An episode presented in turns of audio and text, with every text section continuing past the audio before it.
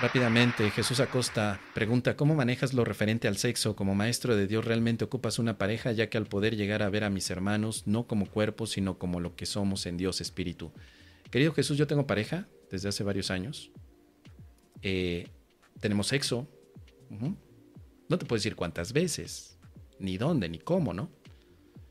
Pero lo practicamos de manera divertida, de manera normalizada. Ahora, yo no sé como maestro de Dios cómo se tenga que hacer. Yo solamente me considero un practicante, ¿sí? Que por cierto está equivocado la mayor parte de las veces. Yo no puedo decir que ocupo pareja. Yo solo te digo que percibo en este momento una pareja. ¿sí? Pero si no tuviera esta pareja, dudo que fuera yo a buscarme una. ¿Para qué? No hay que confundir lo que significa la percepción y todos los elementos con lo que significa el conocimiento. Cuando tú conoces a Dios, la percepción queda de lado. Conocer a Dios significa que el único amor real es el del conocimiento de Dios y no hay otro otro diferente. Tener una pareja para que a través del sexo te dé amor pues es una ilusión. ¿Sí? ¿Por qué buscarías pareja? ¿Por qué dirías yo ocupo pareja? ¿Por qué o para qué? ¿Para qué? Y esa pregunta es muy importante. No digo que esté mal ni que esté bien, simplemente ¿para qué ocupas pareja? Si hablamos de una pareja sexual, ¿para qué ocupas esa pareja sexual? ¿Solo para tener sexo? ¿Y tener sexo es importante? Si para ti lo es, adelante, vas. Y si no lo es, pues también perfecto.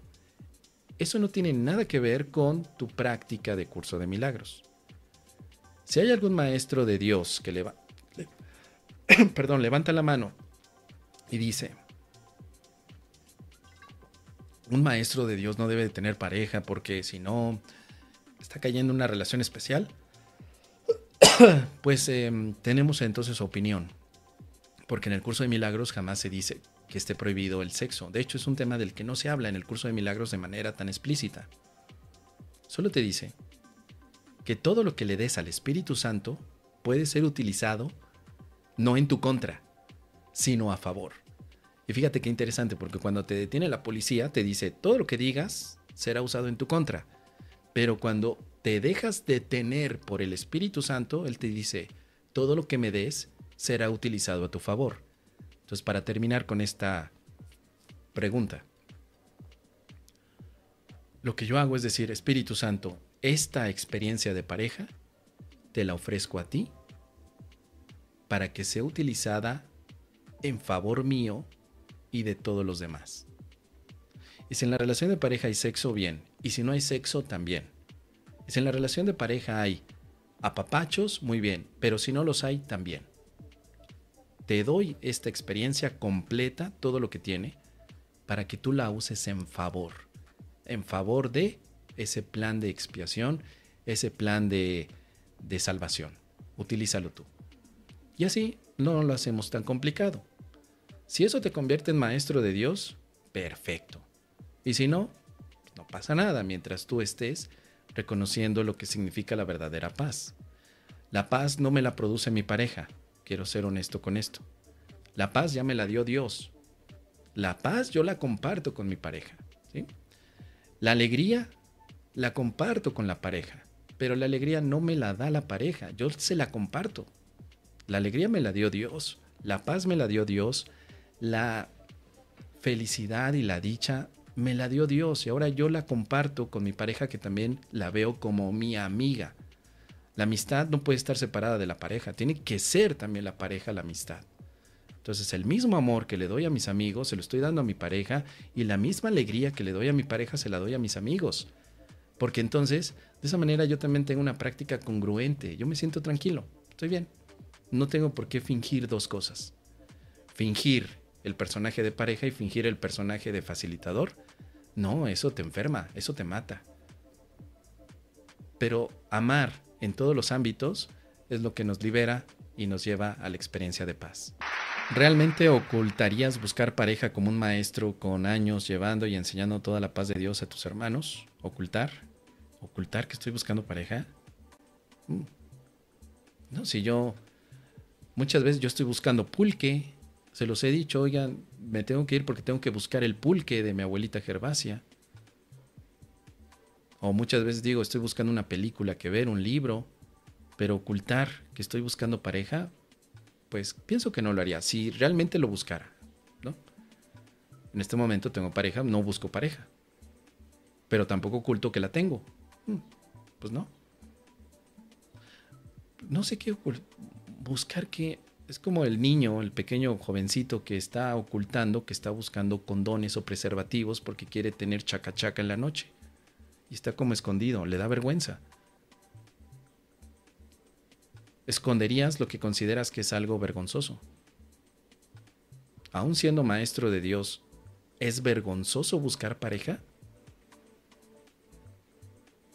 Volvimos a la etapa de niños queriendo comprando preservativos en la farmacia. ¿De verdad? No tiene sentido, ¿no? Si un maestro de Dios quiere buscar pareja, pues que la busque. Y si quiere decir que la busca, está bien. Y si no quiere decirlo, está bien, es libre. Pero que él mismo se oculte esto y sienta vergüenza de buscar. Eso me pasó a mí hace varios años, ahora que lo recuerdo, ¿no? En el año 2012 creo que me pasó. Que estaba buscando pareja y me daba vergüenza decir y lo quería ocultar. Cierto, me pasó, ya lo recordé, claro que sí. Pero no me llevó a nada más que a sentirme culpable. Y recordé esa etapa de chamaco, donde me daba vergüenza ir a comprar los preservativos. O sea, ¿retrocedimos entonces? Bueno, así que es lo que te puedo compartir, querido Jesús, quizá ampliando un poquito la, pregunta que ya hicimos, ¿no? Dice por aquí también Jesús. ¿Ocultaría realmente a un novio o esposa ejemplo David Hofmeister, ya que, ya que él tiene, si no recuerdo, más de 40 años enseñando el curso nunca se casó, vive en México y tiene ahí su sede y a veces...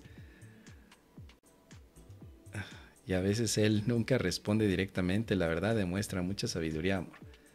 Ah, bueno, perdón, de haber sabido que era el caso de nuestro querido David. Bueno, yo hubiera estado...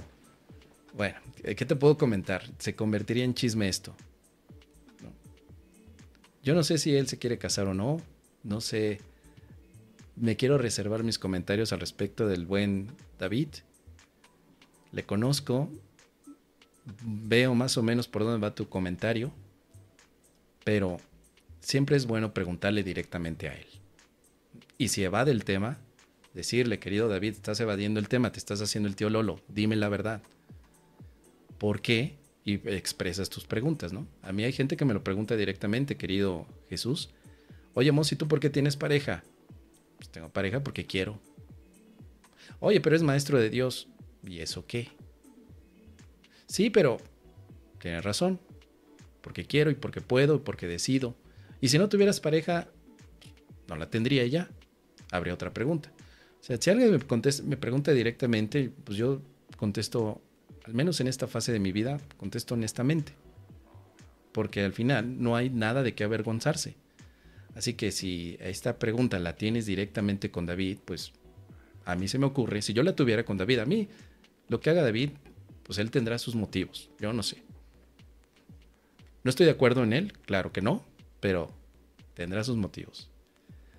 Pero si de verdad tuviera yo esta pregunta tan intensa, yo iría a la casa de David allá en Chapala y me plantaría hasta que él me abriera, a ver David, vamos a hablar seriamente. Yo quiero saber exactamente por qué hay esta situación en tu vida. Porque tú me hablas del curso de milagros re bonito, muy bien. No, hombre, cuando yo te escucho, David, hasta parece que flotamos juntos. Yo tengo una duda. ¿Eres mi amigo o eres mi gurú? Porque los gurús, generalmente el gurú, te dirá, silencio, silencio Jesús Acosta, cállate. Yo soy el gurú aquí. Yo soy el que sabe. Hasta me parezco a Buda. Perdón, perdón. Digo, hasta, hasta tengo yo este nivel distinto al tuyo. Tú estás aquí como aprendiz y a, escucharme, no a juzgarme mi vida personal. Eso puede ser un gurú, ¿sí? Pero que quede clara la situación. Entonces, ¿él es un maestro, es un gurú o es un amigo? Entonces, tú conmigo, con el MOS, te puedes acercar porque trato de quitarme la parte de gurú y de maestro y decirte, bueno, soy un amigo y te voy a contar las cosas como cuate, como amigo.